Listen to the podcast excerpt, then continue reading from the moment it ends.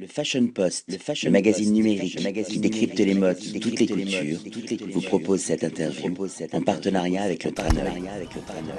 William Arlotti pour le Fashion Post. Aujourd'hui, nous allons à la rencontre de Noza Kari, London. I continue my interview in English.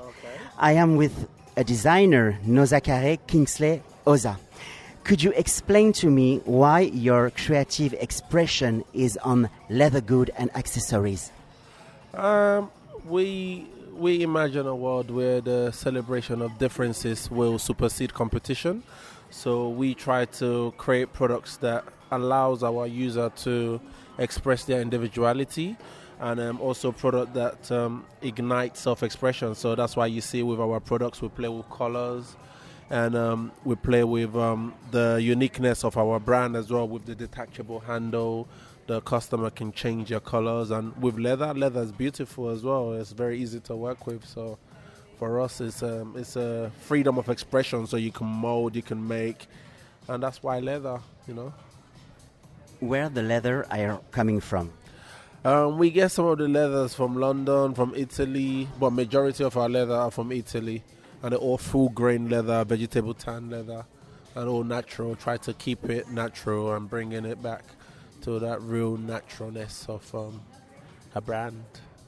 When I look at the color range of your collection, you are in more in intemporal pieces, you know, you say intemporal, what do you mean? Pe- people want to keep it. There is not this dimension of trend species, you know. Yeah. You, you, don't follow colors like a, a gimmick brand. There is a, an intellectual reflection with color. Could you explain to me the importance of the color choice? For us, we we actually want our customers to be able to celebrate their differences with our product.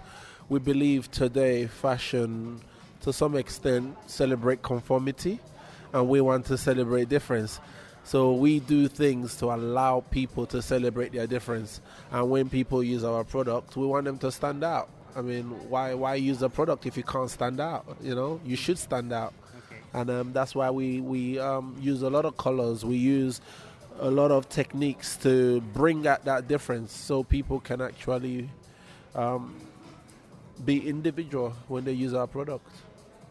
What is your creative and fashion fashion background? None.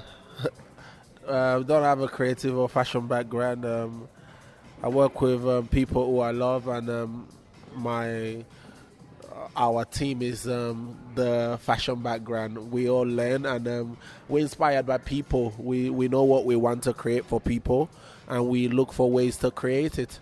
And um, didn't go to fashion school, but um, you don't need to go to fashion school to love people. Yeah. Energy and good connection and good vibration.